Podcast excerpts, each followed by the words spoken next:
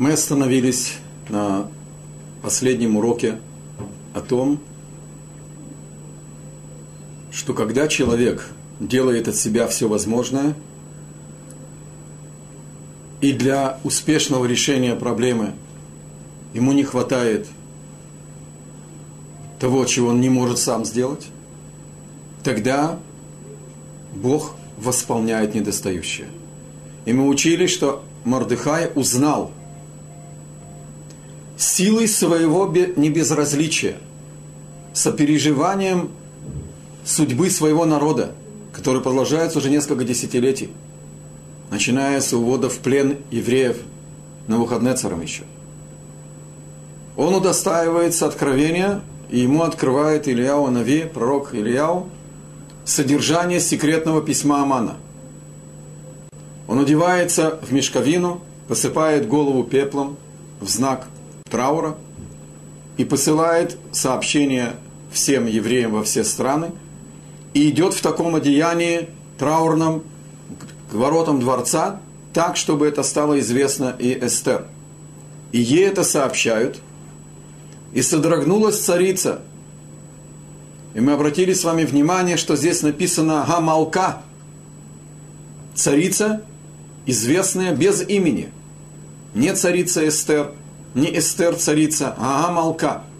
И мы с вами учили, что это свидетельство свитка Эстер, что потомки Рахели, они будут царями на особо, в особое время, во время особой опасности для еврейского народа, которая исходит со стороны Амалека. И она послала посланника, доверенного своего, чтобы выяснить. И написано в Мигеле, что она спросила Ладат мазе ве альмазе. Буквальный перевод, что это и из-за чего, почему ты в трауре. Устная Тора указывает нам, что у слово «зе» этот встречаются в Пятикнижье в двух ситуациях. Когда при выходе из Египта евреи увидели воочию божественное покровительство, когда каждый увидел, как его надсмотрщик тонул в зависимости от меры садизма, с каким он относился к своему рабу, над кем был поставлен, тогда сказали евреи «Зеке ливе анвегу» Вот Бог наш, они увидели провидение воочию. Ве анвегу, говорит устная Тора, они вегу. Приняли на себя евреи подчиниться воле Творца и взять ее как руководство в жизни.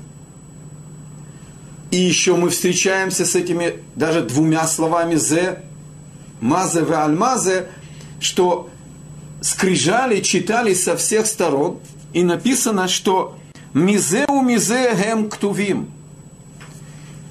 Они были написаны на каменных скрижалях, кстати, квадратных, они как их рисуют обычно. И когда человек читал содержание десяти заповедей, то текст был лицом к читающему, даже если он смотрел со стороны или с обратной стороны. Засвидетельствовать четыре стороны – это всеобъемлющее знание. Всеобъемлемость знания, которое получили на Синайском семинаре евреи, а не евреи не захотели, слишком большая ответственность ожидала их, если бы они согласились принять на себя такое учение. И наши пути разошлись, это отдельная тема.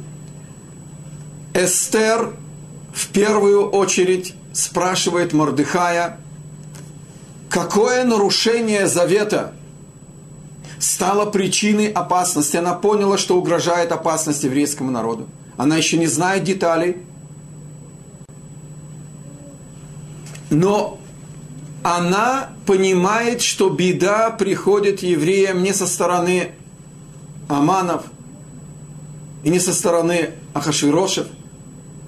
Беда к евреям приходит с их стороны. И она спрашивает Мордыхая Альмазе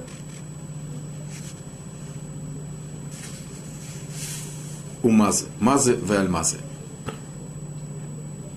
И вышел ее посланник Атах к Мордыхаю, и он ему рассказал все, что произошло. И здесь написан глагол «карагу». Все, что случилось. У Мордыхая у и Эстер есть свой пароль. У них есть свой язык. Язык мудрецов, язык верующих людей, которые живут и видят события, происходящие с ними, как шаги провидения. У Амалека, у Маликитян, у потомков Исава есть своя доктрина, свое кредо. И оно зашифровано словом «микре» – «случай» нету в мире порядка, нету в мире начала, нету конечной цели, нет ответственности, нет отчета. Все случайность. Это кредо Эйсава. От слова «асуй» – сделанный, готовый. Наш пратец, антипод Эйсаву, Яаков, он недостроенный, недосовершенный. Он великий в потенциале. И он должен стать, Яаков должен стать Израиль. И жизнь еврея – это постоянное совершенство. Себя и мира. Исправить себя, исправить мир. И он посылает ей в ответ, что им противостоит Аман, что им противостоит враг, который хочет уничтожить корни и основы еврейской самобытности. Веру в единого Творца, что весь мир не океан случайности, и что мы не скорлупа в этом океане. И он ей объясняет также и содержание этого секретного письма. И тут написано рассказать ей и приказать ей пойти немедленно к царю и просить перед ним за ее народ. Мы здесь встречаемся с невероятным комплиментом, если так можно выразиться, который Мордыхай делает Эстер. Он ей говорит пойти и просить милость у Отца Небесного. Гамелек здесь написано без имени Хашвирош, а это по одному из шифров это к Богу. И это действительно надо было пойти к царю, она была царицей. И он просит ее быть посланником в попытке спасти ее народ. В Мидраш мы встречаем параллель между Моисеем и Эстер – и у Моисея написано «Твой народ», когда Бог принял его молитву за грех, первого, за грех золотого тельца и простил его. И здесь Мегилат Эстер подчеркивает, и Мордыхай хочет обратиться к глубинным силам души Эстер, что она не отдельный человек в жизни – она не просто несчастная женщина, которая попала, так сказать, рукой судьбы, волей судьбы в такое страшное положение. Она представляет сейчас весь народ. Это ее народ. Она в этот момент малка. Она царица из колена Бениамина на этот час. И на этот час это ее народ. По мере роли, которые играет человек по отношению к своему народу, это называется твой народ. Ее сравнивает Мидраш с Моше.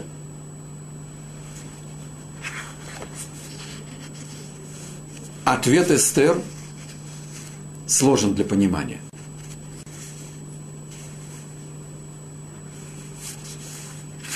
Эстер отвечает –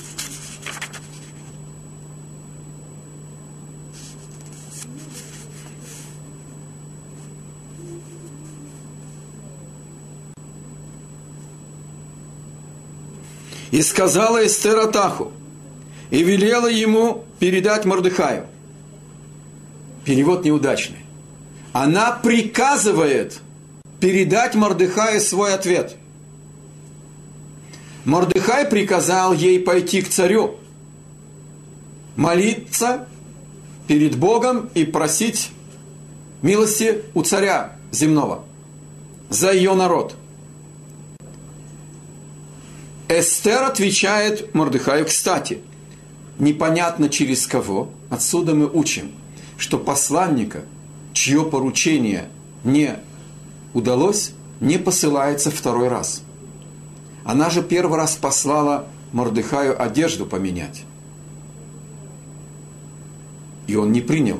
И он остался в мешковине, что было не принято в царских воротах, место, где собираются мудрецы, быть в такой непристойной одежде для царского дворца. И поэтому Атаха она не посылает второй раз. Скрывает Мегила, кого послана, но не послали Атаха. И она ему говорит, все служители царя и народ областей царских знают, что для каждого мужчины или женщины, которые придут незваные во время во внутренний двор к царю, один закон для них – смертная кара. Только тот, кому протянет царь свой золотой скипетр, тот останется в живых. А я не звона была к царю вот уже 30 дней. Эстер проявляет здесь свою инициативу. Она обращается к логике вещей и говорит – меня не вызывал царь 30 дней. Еще день, два, три, несколько считанных дней он меня по природе вещей пригласит. И мне не надо будет рисковать жизнью. А после удачно раскрытого покушения на его жизнь со стороны Биктана и Тереша, Ахашвирош закрылся от людей. И к нему во внутренний двор, кто входил, он видел его со своего, там сказать, зала. И кому если приходил кто-то без приглашения, кому протягивал скипетр, оставался в живых, кого хотел, мог казнить и не разбираясь. Эстер не спрашивает Мордыхая, может быть, подождем. Она говорит ему, что я считаю, что надо подождать. Она не выполняет указ Мордыхая. И она силой своего царства, царица на час, Малка Лешаа, она приказывает Мордыхаю принять ее предложение. Ответ Мордыхая обескураживает. И многие комментаторы затруднились объяснить. Ответ очень резкий. Мы, в общем-то, очень мало знаем о форме отношений между Эстер и Мордыхаем. Это не летопись, это не история, это книга сущности. Но потому, как Мордыхай взял ее, когда она была сиротой, и воспитал ее, и потому, что она, рискуя жизнью, много лет не открывает своего происхождения, хотя Хашвирош настаивает. И этот сумасброд только что казнил свою предыдущую жену за отказ выполнить ее прихоть, его прихоть. Мы видим преданность, мы видим полное доверие Эстер Мордыхаю. И Мордыхай, и сказал Мордыхаю в ответ Эстер, не полагай в душе своей, что спасешься в доме царском. Ты одна из всех иудеев.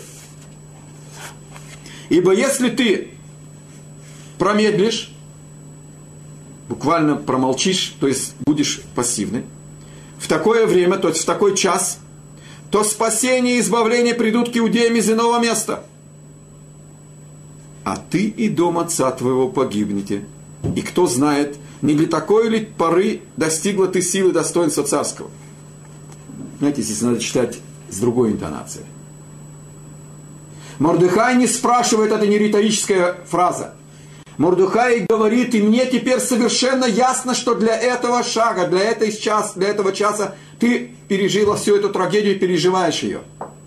Ты единственная еврейка, которая находится в положении возможности обраща, общаться с царем, и теперь мне понятен весь замысел.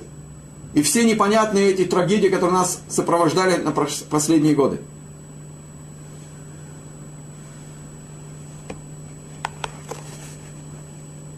Укорить Эстер в том, что она предпочитает заботиться о себе –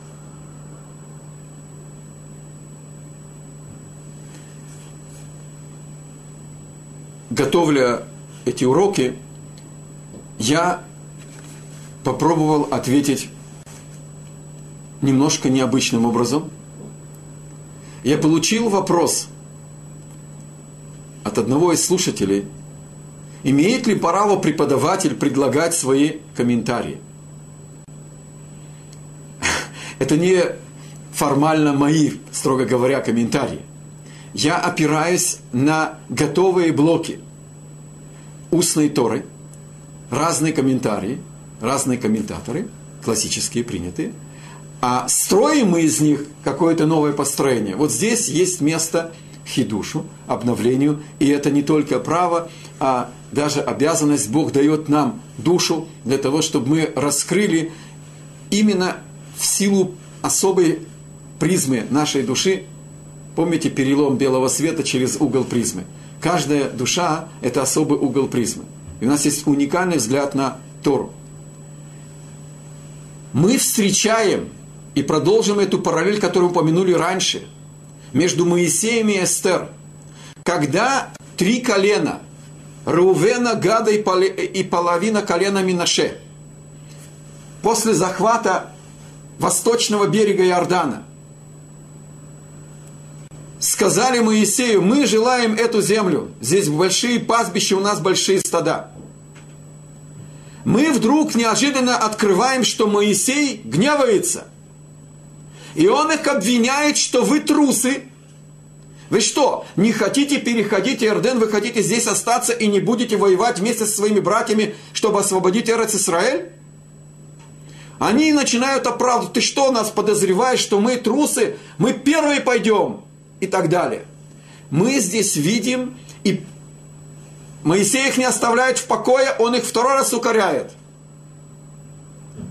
Когда они уже закляли его и сказали, все, пойдем первыми, как ты скажешь, все выполним, а потом только вернемся уже сюда. Когда все победят, э, всю землю освободим, и потом вернемся.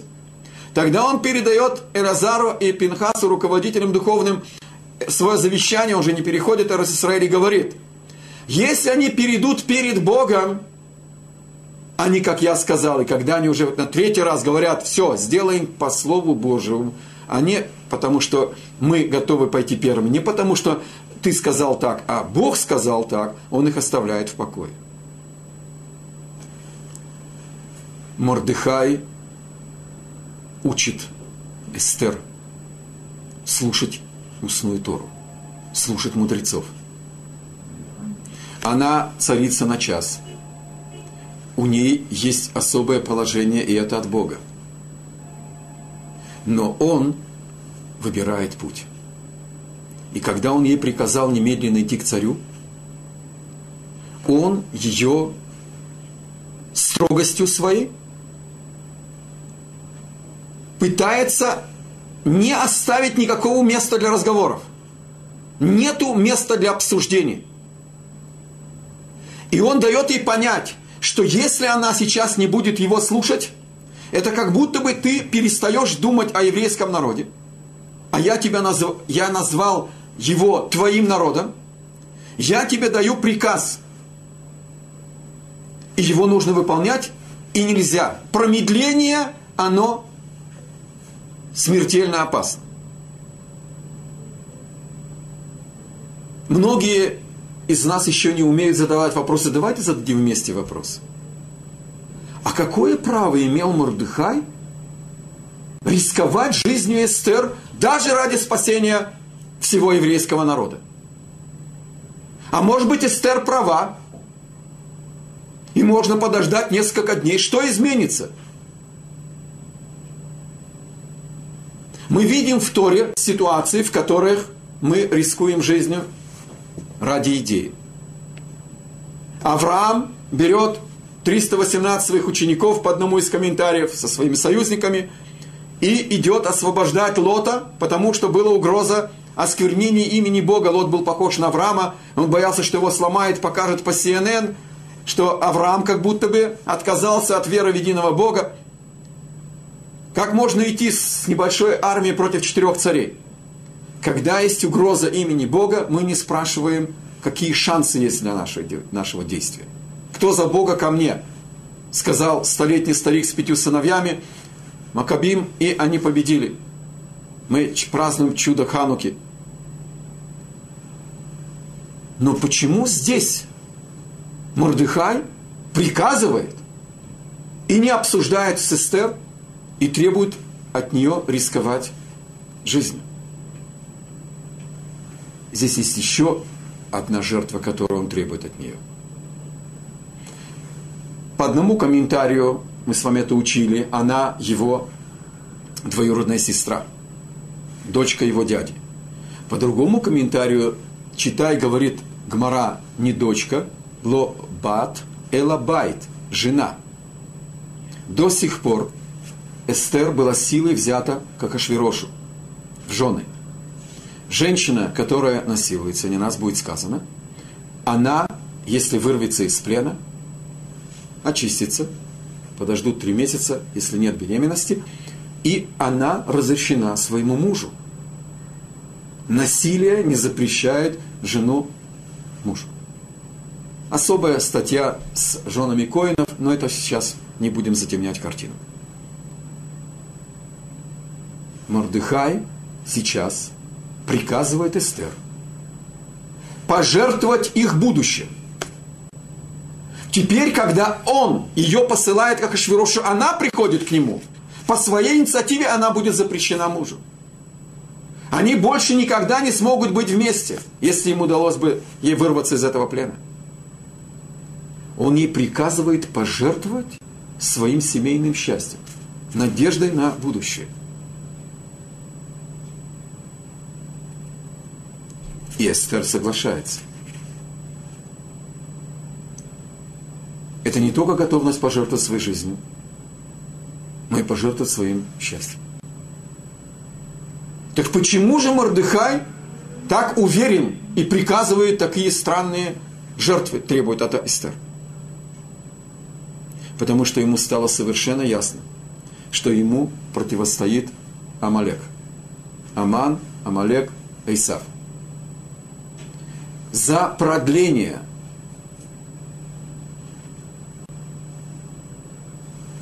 одного часа Шауль не убил Агага, и нам противостоит Аман. Промедление в этом противостоянии для Мордыхая было понятно, оно было недопустимо. В войне с Амалеком нельзя было откладывать. Нельзя полагаться, что каждый час, каждый четверг и пятницу Бог будет открывать секретные, так сказать, стороны заговоров. И если Бог открыл Мордыхаю содержание секретного письма, это был приказ к действию.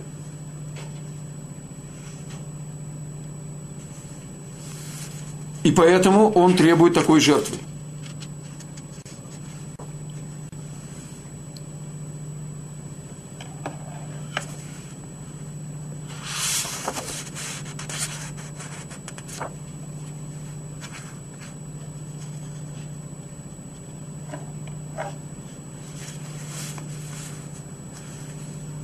Отвечает Эстер и говорит, и сказала Эстер в ответ Мордыхаю, иди собери всех иудеев, находящихся в Шушане, в Сузах, в столице, и поститесь ради меня, не ешьте, не пейте три дня, ни ночью, ни днем. И я со служанками моими тоже буду также поститься, а потом пойду к царю. Хотя это не по закону, если уж погибнут, погибнут, значит погибнут. И тогда Мордыхай возвращается в город и сделал все, как сказала Эстер. говорит устная Тора. Мордыхай возразил Эстер. Как ты объявляешь, просишь объявить пост? Три дня мы находимся перед Песохом, и третий день поста попадает в Лейла Седер. Ты отменяешь заповедь истории провести ночь Седера Песаха. Отменить заповедь есть мацу, четыре бокала вина, четыре шаг, этапа, четыре ступени избавления еврейского народа. Праздник, который сохраняет связь поколений, который дает силы человеку освободиться от всех видов рабства. Обратите внимание, мы только что учили, что Мордыхай резок и дает приказы. А теперь он обсуждает. Он внемлет. Это глубина и сложность отношений между царством и Санедрионом, когда было государство. Царь и мудрец. Эстер отвечает своему учителю, потому что когда обсуждается вопрос, любое положение легитимное. И поэтому она возражает и говорит Мордыхаю, лучше один ночь Песаха, один седр Песах. Одну ночь евреи не будут есть мацу, чем, не дай Бог, может оказаться, что не будет кому следующие праздничные ночи есть мацу. И Мордыхай принимает совет Эстер. И установлена, согласно ее указания, заповедь от имени мудрецов. Пост Эсфири, пост Эстер. Мы постимся, только один день, три дня это не по нашим селенкам. Мы упомянули в начале урока, что устная Тора сравнивает Моисея и Эстер. И это еще дополнительный элемент параллели. Названо именем Моисея Тора, названо именем Эстер пророчество, Мегилат Эстер и Торат Моше. В Галахе есть понятие Галаха Лемоше Мисинай. Эстер установила Галахот, и праздник Пурим, он связан в частности с теми законами аллахическими, которые предложила Эстер –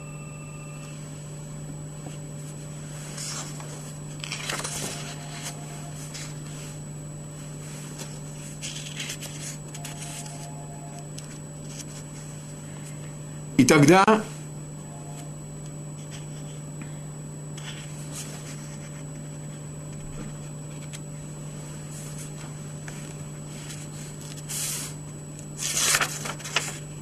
Эстер на третий день после трехдневного поста. Представляете, ослабленная, бледная, непривлекательная.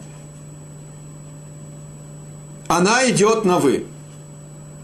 Она идет как Ашвероша. осталась необъясненным еще одна деталь. Почему здесь Мордыхай упоминает имя дома отца Эстер? Потому что Мордыхай объясняет Эстер. Ты расплачиваешься за промедление, приведение указа Бога, казнь Агага в действие. Твой прапрадед Шауль не убил Агага, дрогнула рука воина, и безоружного плененного царя он не смог убить. Это сделал пророк Шмуэль. Как мы с вами учили, может быть, первый раз в жизни взял в руки меч. Этого же не люди. И сказал, меч, который разрубал невинные жертвы, разрубит и тебя. То есть Мордыхай подвел итог всей жизни Эстер, ее связь с прежними поколениями. Так евреи видят свою судьбу. Мы посланники, мы на службе у Творца, и все поколения – это как одно целое древо. И ветви на древе несут в себе силу корней. И положительное, и отрицательное. Все бьется в ветви и влияет на судьбу этой ветви, какие плоды будут этой ветвью порождены.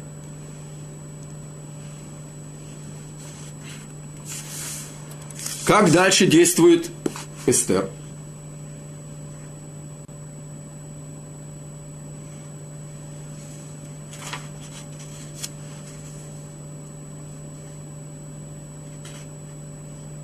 Она так необычно готовится к тому, чтобы значит, э, встретиться с Аманом. На третий день оделась Эстер по-царски – в переводе непонятно главное. Она Ильбиша Малхут. Она оделась не в царственной одежде, конечно, и в царственной, но главное, она оделась в божественное присутствие. Через эту самопожертвенность, готовность рисковать жизнью и пожертвовав своей, своим семейным счастьем, она удостоилась божественного присутствия, она оделась в шхину – и так она пошла к царю, внутренний двор царя. Как только она вошла в царский дворец,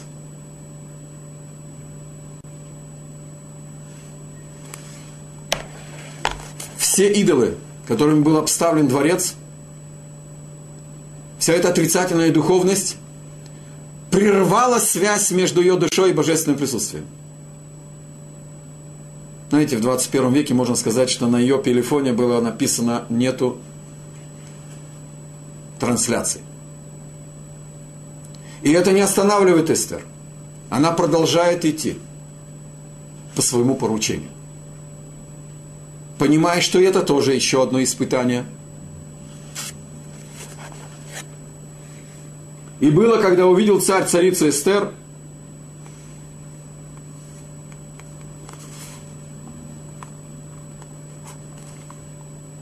Помните наши первые уроки? Ахашвирош говорит, что он увидел Эстер Хамалка. Он видел женщину по имени Эстер, которая царица, потому что его жена, его комплекс неполноценности не погас в нем. Только ему было покойно, что он, в общем-то, не знал ее родословной. Стоявшую во дворе, снискала на милость его, и он простянул ей золотой скипетр. И он понимает, что к царю не приходит без какой-то причины, и сказал ей царь, что у тебя царица Эстер, и в чем просьба твоя. И хоть пол царства проси, и оно будет тебе дано. Кроме не проси о храме. Без всякой связи. Он еще не знал, что она еврейка. Для него, так сказать, возграждение Иерусалима – это просто угроза его царству. И он уже тени своей боится. И он помнит эти самые козни свашти по поводу храма. Иерусалим мешает ему. Вот этого он боится. Это как бы, так сказать, царское великодушие. Все, кроме пол царства, не все царство. Скажи, что просишь, я тебе выполню.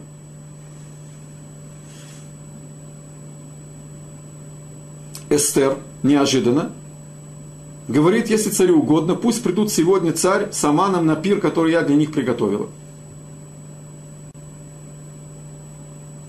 И замолчала.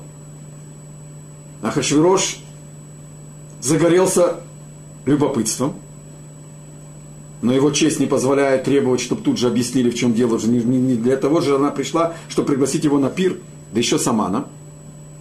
И сказал царь, поторопите Амана, чтобы сделать по слову Эстер. И пришел царь с Аманом на пир, который приготовил Эстер.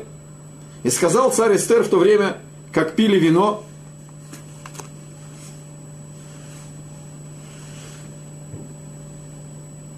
на пирах, которые упомянуты у царя Давида и у царя Соломона, во-первых, упомянута цель. связанное со службой Богу, с чем-то духовным. Начало строительства храма, завершение а, трактатов Талмуда, пиры, которые связаны с Бельшацаром, с Ахашвирошем, упомянуто питье. И когда они подписали приговор об уничтожении евреев, они тоже сели пить.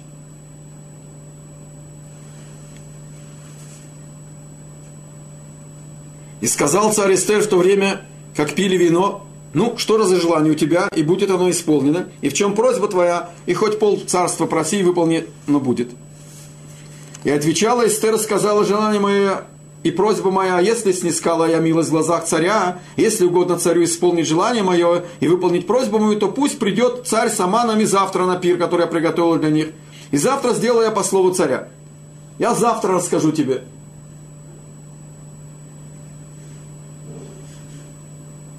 Я не знаю, какими силами сдержался Хашвирош, но он сдержался. Так тут описывается. И Аман вышел сияющий на вершине своей славы, и вышел Аман в тот день веселый и благодушный. Он единственный из всех приближенных царя, из всех министров приглашен на персональный пир с царем и царицей. Такое, такая благосклонность, такой почет. Он на вершине своей славы, опьяненный успехом. И вдруг он увидел Ама, э, Мордыхая, и вышел Аман в тот день веселый и благодушный, но когда увидел Амана, Аман Мордыхай у царских ворот, и тот не встал и не двинулся с места перед ним. И тогда Аман наполнился жутким гневом. Но он сдержался и пришел в свой дом. Это было ниже его достоинства своими руками, так сказать, его казнить он все-таки знал, что он под царем, и надо было получить право казнить мудреца, советника царя. И он созвал своих друзей, жену свою Зереш, и рассказал им о великом богатстве своем, и о множестве сыновей своих, и обо всем о том, что возвеличил его царь, и как вознес его над сановниками и служителями царскими, и пригласил его только одного на этот пир – и сказал Аман, что все это для меня ничего не стоит. И мы с вами на прошлом уроке обратили внимание на эту фразу, что это ничего ему не стоит. Представьте себе, какая яркая иллюстрация мысли Перкея вот, что гордыня уводит человека из этого мира. Что тебе не поклон одного еврея? 127 стран у твоих ног. Второй человек в империи. Единственный приглашенный на пир. Один еврей тебе не поклонился.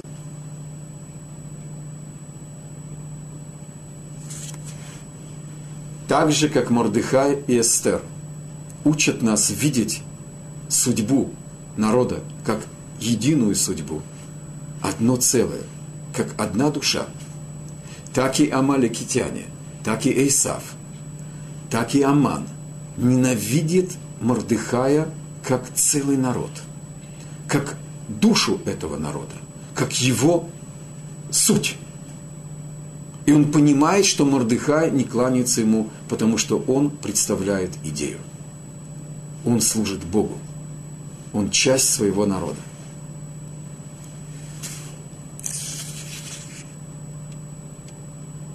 И сказала Аманда, и царица Эстер никого, кроме меня, не позвала с царем на пир, который попрягла также, и на завтра звал я к ней. Но все это ничего не значит для меня, пока вижу я Мордыха, иудея, сидящего в воротах царских. И тут его жена проявляет инициативу и говорит ему, какая проблема? Построй виселицу в 50 локтей, так, чтобы утром с места пира ты сможешь посмотреть, приди пораньше, получи разрешение, ты такой фаворит, ты такой приближенный, тебе, конечно, не откажут, получишь разрешение, и на этой виселице вздернешь Мордыхая, пойдешь веселиться дальше. И сможешь ублажать свой взгляд на Перу, видя его на этой виселице. И понравилось слово этому Аману, и приготовил он дерево. Вместе со своими сыновьями, многочисленными, они в поте лица всю ночь строили виселицу для Мордыхая.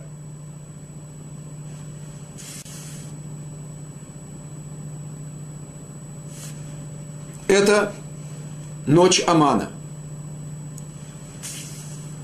Балайла гу надыдаш над хамелех.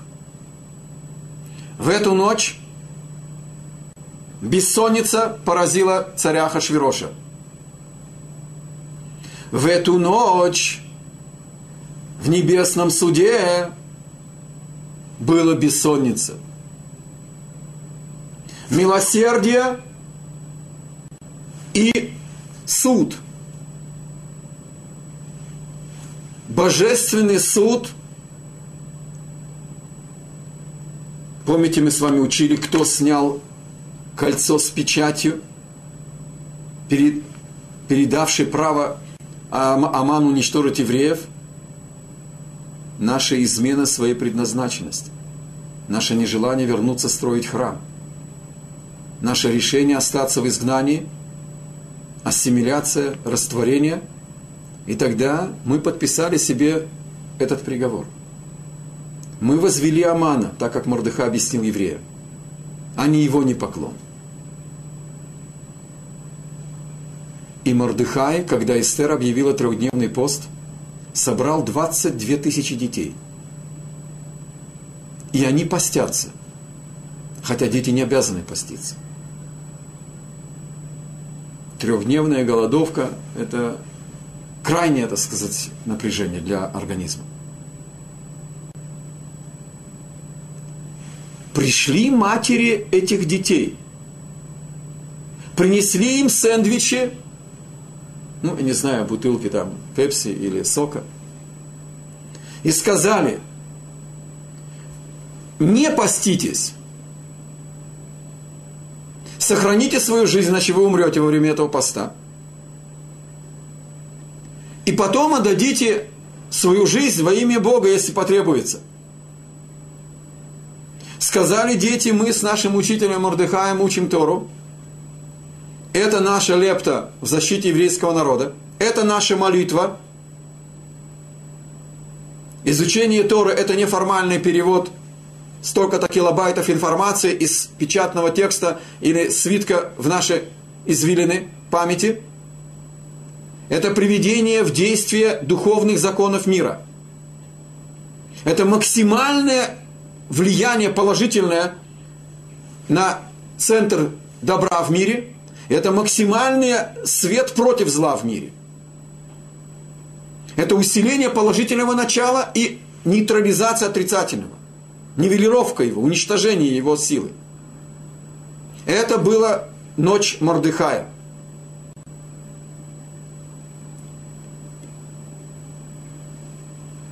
Поймал, следил за Мордыхаем Аман – когда он ему не поклонился. И он увидел, что он собрал эти тысячи детей, кстати, 22 тысячи, 22 буквы языка Торы, 22 буквы языка, на котором написано план Творца.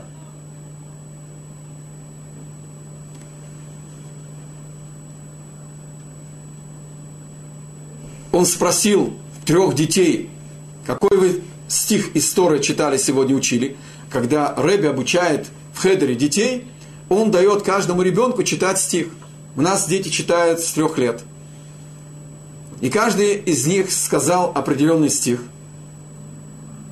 Мы сейчас это не будем разбирать в детали, потому что не все знают иврит. В любом случае понял Аман, что евреи, они оптимистичны. Он не увидел у них никакого страха, никакого отчаяния. Тогда он решил не только Мордыхая казнить на этой виселице. Он решил уничтожить и все, всю его ешиву, всех его учеников, детей. Сказали матери своим сыновьям, останьтесь в живых и умерите, умрете во имя Бога. А так вы погибнете, так сказать, во время этого поста, во время учебы.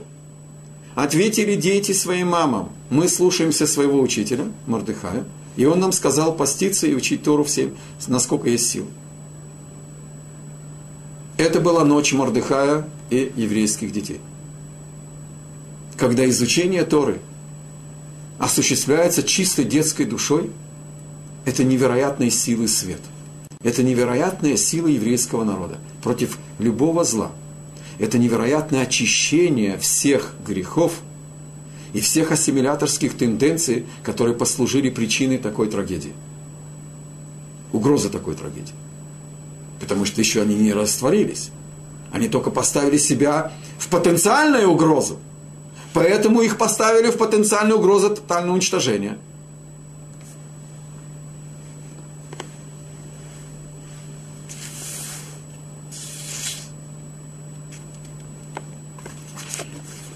Царь Хашвирош в эту бессонную ночь решил заполнить время бессонницы и попросил читать перед ним летопись. Летопись Персидской империи. Подошли к месту, где написано было, что Мордыхай спас царя, раскрыв заговор Биктана и Тераша против него – и выясняется, что его даже не отблагодарили. Один из прислуг не хотел это читать. Бог послал Малаха, ангела, который все-таки не дал ему эту страницу пропустить и заставил его читать. Это было к утру. Аман поторопился с, в первый час, когда было принято приходить к царю. И в момент, когда они закончили читать, и выяснилось царю Ахашвирошу, что Мордыхай не отблагодарен, стук, и вошел Аман. И тогда царь спросил, кто там во дворце? Во дворе сказали Аман. Он говорит, пусть войдет. Ахашвирош, царь Ахашвирош, спрашивает Амана, скажи, пожалуйста, и сказал,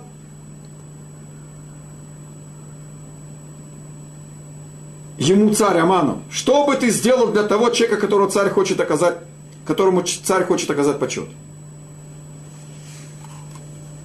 Послушайте мечты Халуя, жалкого раба, который выкарабкался быть самым важным министром над 127 странами.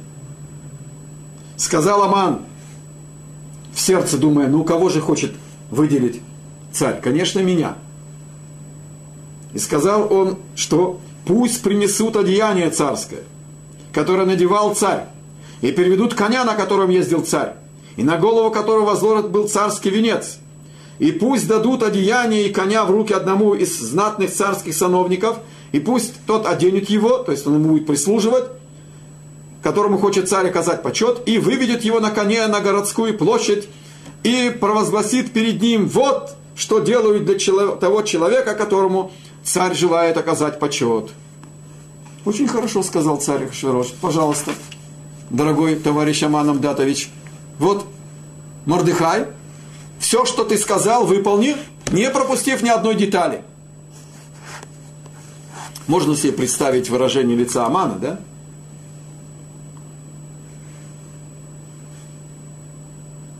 Очевидно, оно отражало того, что у него произошло внутри. И взял Аман одеяние коня и одел Мордыхая, и вывел его на коне на городскую площадь и возглашал перед ним, вот что делают для того человека, которому царь желает оказать почет. И в нашем отрывке слово «царь» написано без имени Хашвироша. А мы знаем, что Гамелех – это Бог –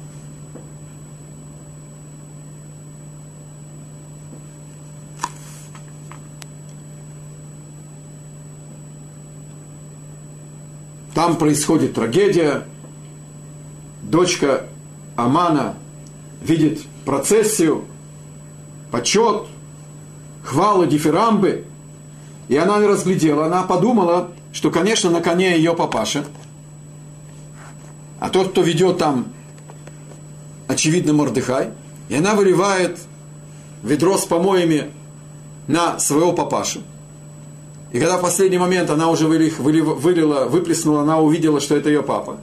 И она потеряла равновесие, упала.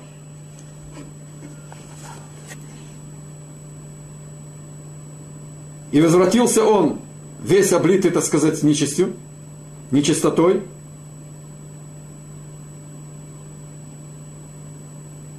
И сказал Аман Зерыш своей жене и всем друзьям о том, что случилось. Тут уже написано, что жена ретировала. Она уже не выступает первая. Написано, и сказали ему мудрецы его, и Зереш, его жена. Ты начал с евреями, если Мурдыхай, перед которым ты начал падать из потомков иудеев, то не одолеешь его, а неминуемо падешь.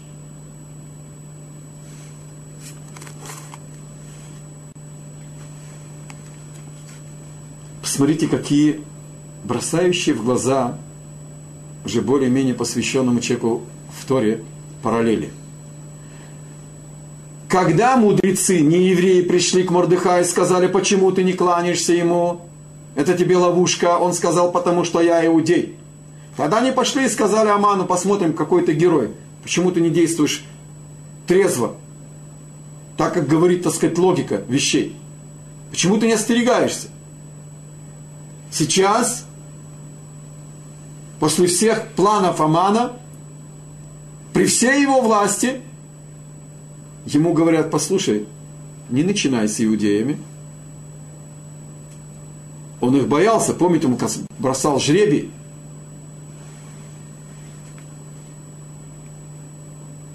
И вот пока они только еще не успели его там с ним обсудить все, что произошло, его быстренько я не знаю, там в какую баню засунули, быстренько отмыли, драили и быстренько на пир. Он же с утра хотел получить разрешение повесить Мордыхая, а он же был приглашен на пир на второй день. И снова они начали пировать.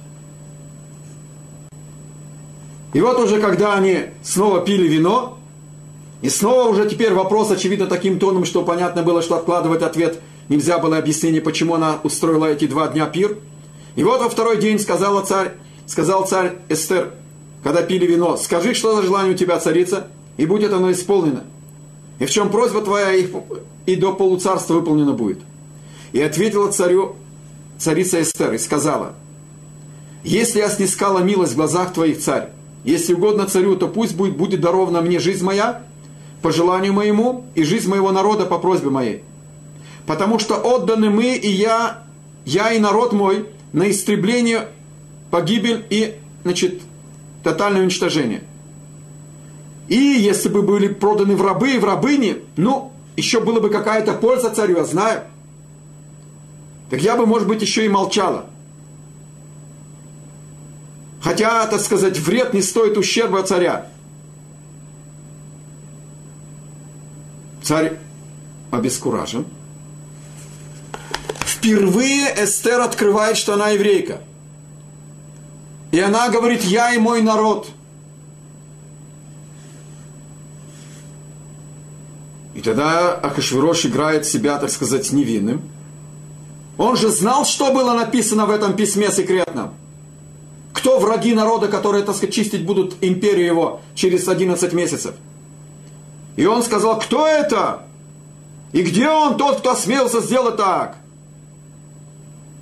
И сказала Эстер, недруг и враг – это злобный Аман. На языке Торы здесь говорится Цорер – это враг, который ненавидит всем своим нутром, всей своей сутью. Само существование евреев для него недопустимо. Царь в гневе поднялся с пира и вышел из дворцового сада. Там они в беседке сидели – а Аман стал просить царицу о своей жизни, он понял, что он попался. И он понимает, что царица может, так сказать, получить у царя защиту. И снова, когда человек жертвует всем ради народа, ради истины, ради Бога, Бог помогает восполнить недостающее. Когда вернулся остывший немножечко Ахашвирош, Малах толкает Амана на постель, там, так сказать, очевидно, ложи были, на котором они сидели. И тот пытается встать, он его еще раз толкает. Речь человека – это зеркало его души. Посмотрите, какие мысли возникают у Ахашвироши.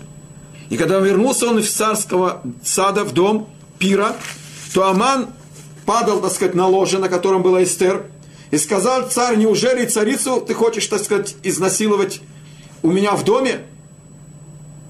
Вышли слова из уст царя, и побледнел Аман, и один из придворных царя, по одному из комментариев это был Ильяу Нави, один из евнухов, сказал, вот и дерево высотой в 50 локтей, а в окно этого сада, этого места пира было видно эта виселица, которая приготовила Аман для Мордыхая, говорившего благо царю, который спас тебя царь от заговора, вот у дома Амана, и сказал царь, повесьте его на нем.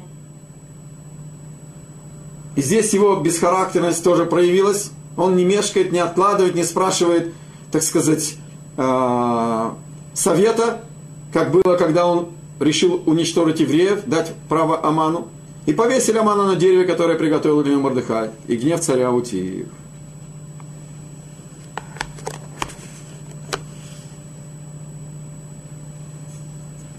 Талмуд, трактат Мигила приводит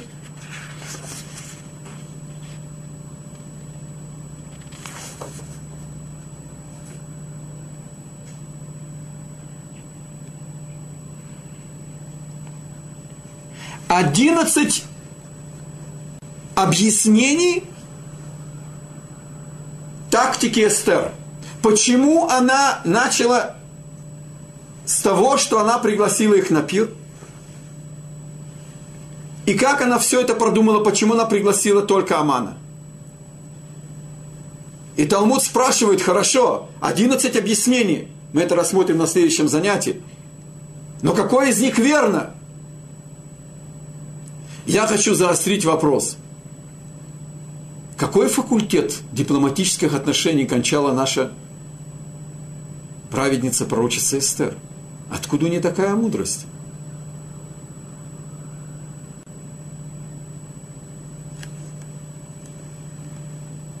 Евреи – необычный народ.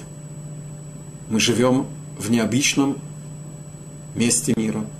Наша судьба необычна. И законы истории, и законы природы нас касаются необычным образом. Вся жизнь еврейского народа – она надприродна. И мы начинаем углубляться в раскрытие духовных законов истории через судьбу изгнания